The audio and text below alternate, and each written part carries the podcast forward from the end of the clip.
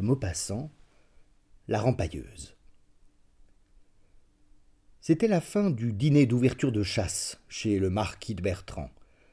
Onze chasseurs, huit jeunes femmes et le médecin du pays étaient assis autour de la grande table illuminée couverte de fruits et de fleurs.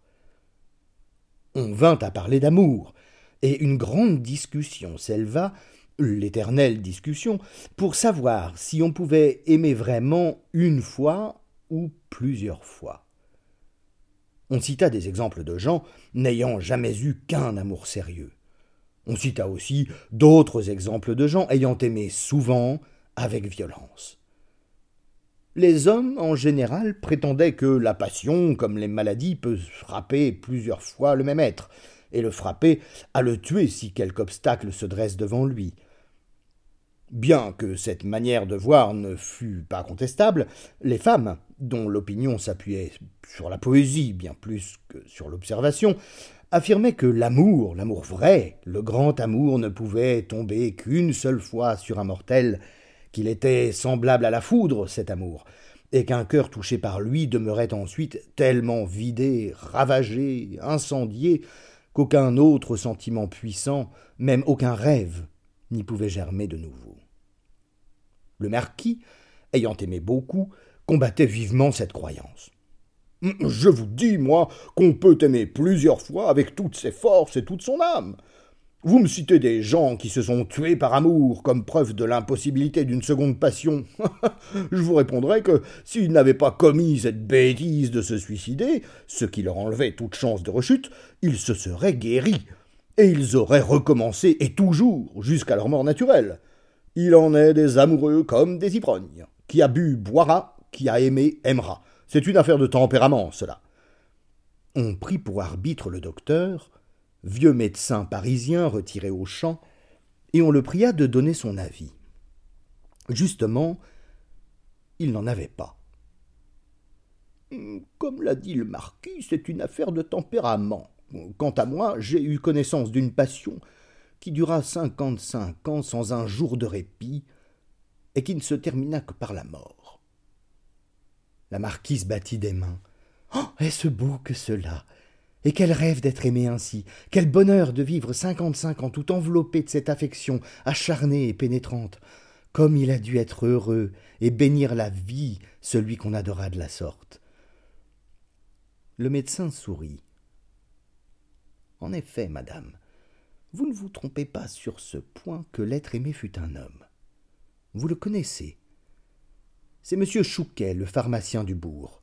Quant à elle, la femme, vous l'avez connue aussi. C'est la vieille rempailleuse de chaises qui venait tous les ans au château. Mais je vais me faire mieux comprendre. L'enthousiasme des femmes était tombé, et leurs visages dégoûtés disaient Pouah comme si l'amour n'eût dû frapper que des êtres fins et distingués, seuls dignes de l'intérêt des gens comme il faut.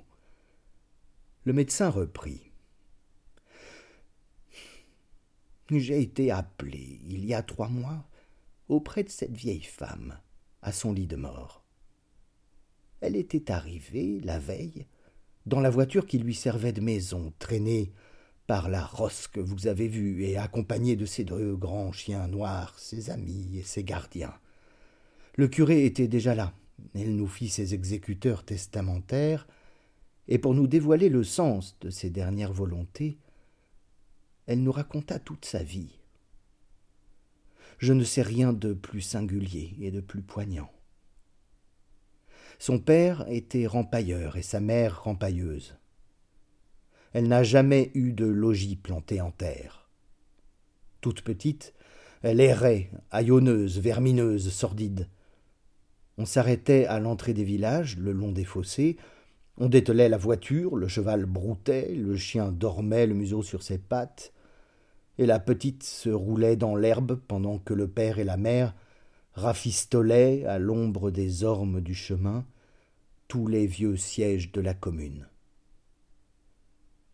On ne parlait guère dans cette demeure ambulante.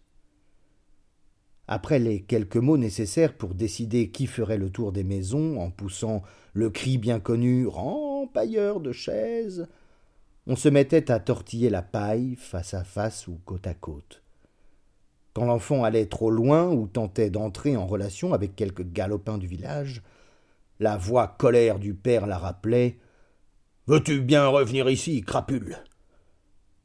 C'étaient les seuls mots de tendresse qu'elle entendait. Quand elle devint plus grande, on l'envoya faire la récolte des fonds de siège avariés. Alors, elle ébaucha quelques connaissances de place en place avec les gamins mais c'étaient cette fois les parents de ces nouveaux amis qui rappelaient brutalement leurs enfants. Veux-tu bien revenir ici, polisson, que je te vois causer avec des vanupiers? Souvent, les petits gars lui jetaient des pierres. Des dames, lui ayant donné quelques sous, elle les garda soigneusement.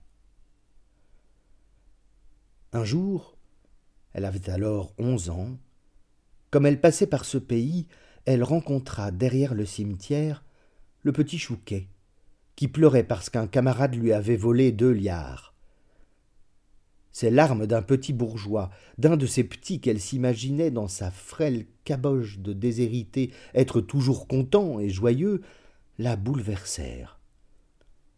Elle s'approcha, et quand elle connut la raison de sa peine, elle versa entre ses mains toutes ses économies, sept sous, qu'il prit naturellement en essuyant ses larmes. Alors, folle de joie, elle eut l'audace de l'embrasser. Comme il considérait attentivement sa monnaie, il se laissa faire. Ne se voyant ni repoussée ni battue, elle recommença. Elle l'embrassa à plein bras, à plein cœur, et puis elle se sauva. Que se passa-t-il dans cette misérable tête? S'est-elle attachée à ce mioche parce qu'elle lui avait sacrifié sa fortune de vagabonde? Ou parce qu'elle lui avait donné son premier baiser tendre Le mystère est le même pour les petits que pour les grands. Pendant des mois, elle rêva de ce coin de cimetière et de ce gamin. Dans l'espérance de le revoir, elle vola ses parents, grappillant un sou par-ci, un sou par-là, sur un rempaillage, ou sur les provisions qu'elle allait acheter. Quand elle revint, elle avait deux francs dans sa poche. Mais elle ne put qu'apercevoir le petit pharmacien bien propre derrière les carreaux de la boutique paternelle, entre un bocal rouge et un ténia. Elle ne l'en aima que davantage, séduite, émue, extasiée par cette gloire de l'eau colorée, cette apothéose des cristaux luisants. Elle regarda en elle, et elle y vit ce souvenir ineffaçable. Et quand elle le rencontra, l'an suivant, derrière l'école, jouant aux billes avec ses camarades, elle se jeta sur lui, le saisit dans ses bras, le baisa avec tant de violence qu'il se mit à hurler de peur. Alors, pour l'apaiser, elle lui donna son argent trois francs vingt, un vrai trésor, qu'il regardait avec des yeux agrandis. Il le prit et se laissa caresser tant qu'elle voulut. Pendant quatre ans encore, elle versa entre ses mains toutes ses réserves, qu'il empochait avec conscience en échange de baisers consentis. Ce fut une fois trente sous, une fois deux francs, une fois douze sous, elle en pleura de peine et d'humiliation, mais l'année avait été mauvaise. Et la dernière fois, cinq francs, une grosse pièce ronde qui le fit rire d'un rire content. Elle ne pensait plus qu'à lui. Et il attendait son retour avec une certaine impatience, courait au-devant d'elle en la voyant, ce qui faisait bondir le cœur de la fillette. Puis il disparut. On l'avait mise au collège. Elle le sut en interrogeant habilement. Alors, elle usa d'une diplomatie infinie pour changer l'itinéraire de ses parents et les faire passer par ici au moment des vacances. Elle y réussit, mais après un an de ruse. Elle était donc restée deux ans sans le revoir, et elle le reconnut à peine tant il était changé, grandi, embelli, imposant dans sa tunique à boutons d'or. Il feignit de ne pas la voir et passa fièrement près d'elle. Elle en pleura pendant deux jours, et depuis lors, elle souffrit sans fin. Tous les ans, elle revenait, passait devant lui sans oser le saluer, et sans qu'il daignât même tourner les yeux vers elle. Elle l'aimait éperdument. Elle me dit C'est le seul homme que j'ai vu sur la terre, monsieur le médecin. Je ne sais pas si les autres existaient seulement. Ses parents moururent. Elle continua leur métier, mais elle prit deux chiens au lieu d'un, de terribles chiens qu'on n'aurait pas osé braver. Un jour, en revenant dans ce village où son cœur était resté, elle aperçut une jeune femme qui sortait de la boutique Chouquet au bras de son bien-aimé. C'était sa femme. Il était marié. Le soir même, elle se jeta dans la mare qui est sur la place de la mairie. Un ivrogne attardé la repêcha et la porta à la pharmacie. Le fils Chouquet descendit en robe de chambre pour la soigner, et sans paraître la reconnaître, la déshabilla, la frictionna, puis il dit d'une voix dure Mais vous êtes folle, il ne faut pas être bête comme ça. Cela suffit pour la guérir. Il lui avait parlé. Elle était heureuse pour longtemps. Il ne voulut rien recevoir en rémunération de ses soins, bien qu'elle insistât vivement pour le payer. Et toute sa vie s'écoula ainsi. Elle rempaillait en songeant à Chouquet. Tous les ans, elle l'apercevait derrière ses vitraux. Elle prit l'habitude d'acheter chez lui des provisions de menus médicaments. De la sorte, elle le voyait de près et lui parlait, lui donnait encore de l'argent. Comme je vous l'ai dit en commençant, elle est morte ce printemps. Après m'avoir raconté toute cette triste histoire, elle me pria de remettre à celui qu'elle avait si patiemment aimé toutes les économies de son existence, car elle n'avait travaillé que pour lui, disait-elle, jeûnant même pour mettre de côté et être sûre qu'il penserait à elle au moins une fois quand elle serait morte. Elle me donna donc deux mille trois cent vingt-sept francs. Je laissai à monsieur le curé les vingt-sept francs pour l'enterrement, et j'empochai le reste quand elle eut rendu le dernier soupir. Le lendemain, je me rendis chez les Chouquets. Ils achevaient de déjeuner en face l'un de l'autre, gros et rouges, fleurant les produits pharmaceutiques, importants et satisfaits. On me fit asseoir, on m'offrit un kirsch que j'acceptai, et je commençai mon discours d'une voix émue, persuadé qu'ils allaient pleurer. Dès qu'il eut compris qu'il avait été aimé de cette vagabonde, de cette rampailleuse, de cette rouleuse, Chouquet bondit d'indignation, comme si elle avait volé sa réputation, l'estime des honnêtes gens, son honneur intime, quelque chose de délicat qui lui était plus cher que la vie.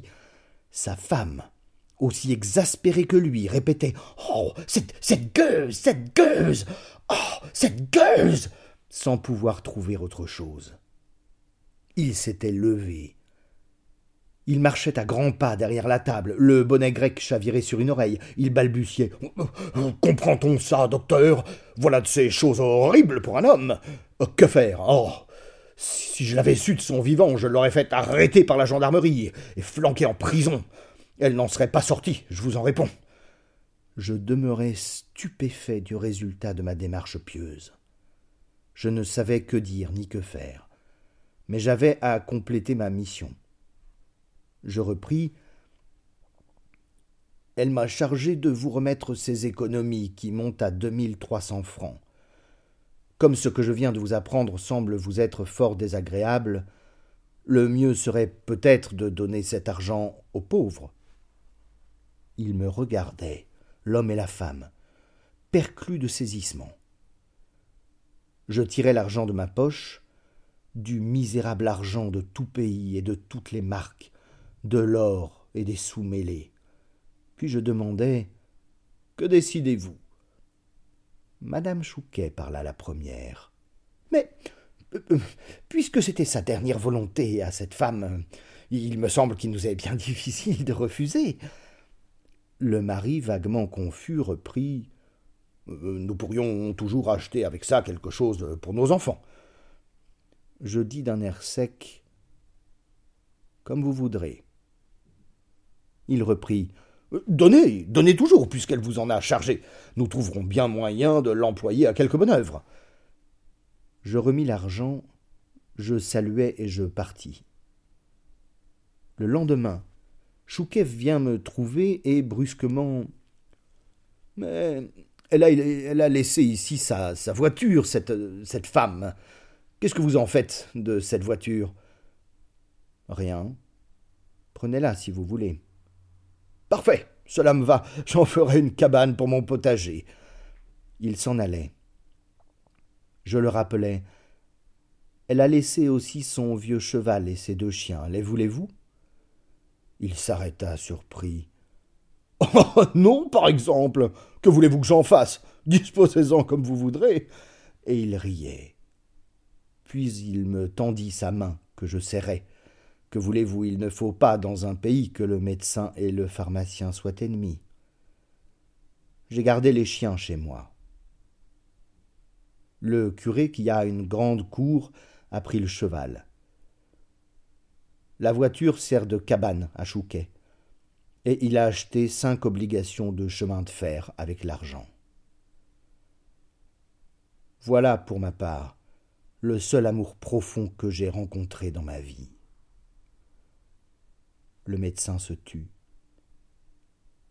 Alors la marquise, qui avait des larmes dans les yeux, soupira. Décidément, il n'y a que les femmes pour savoir aimer.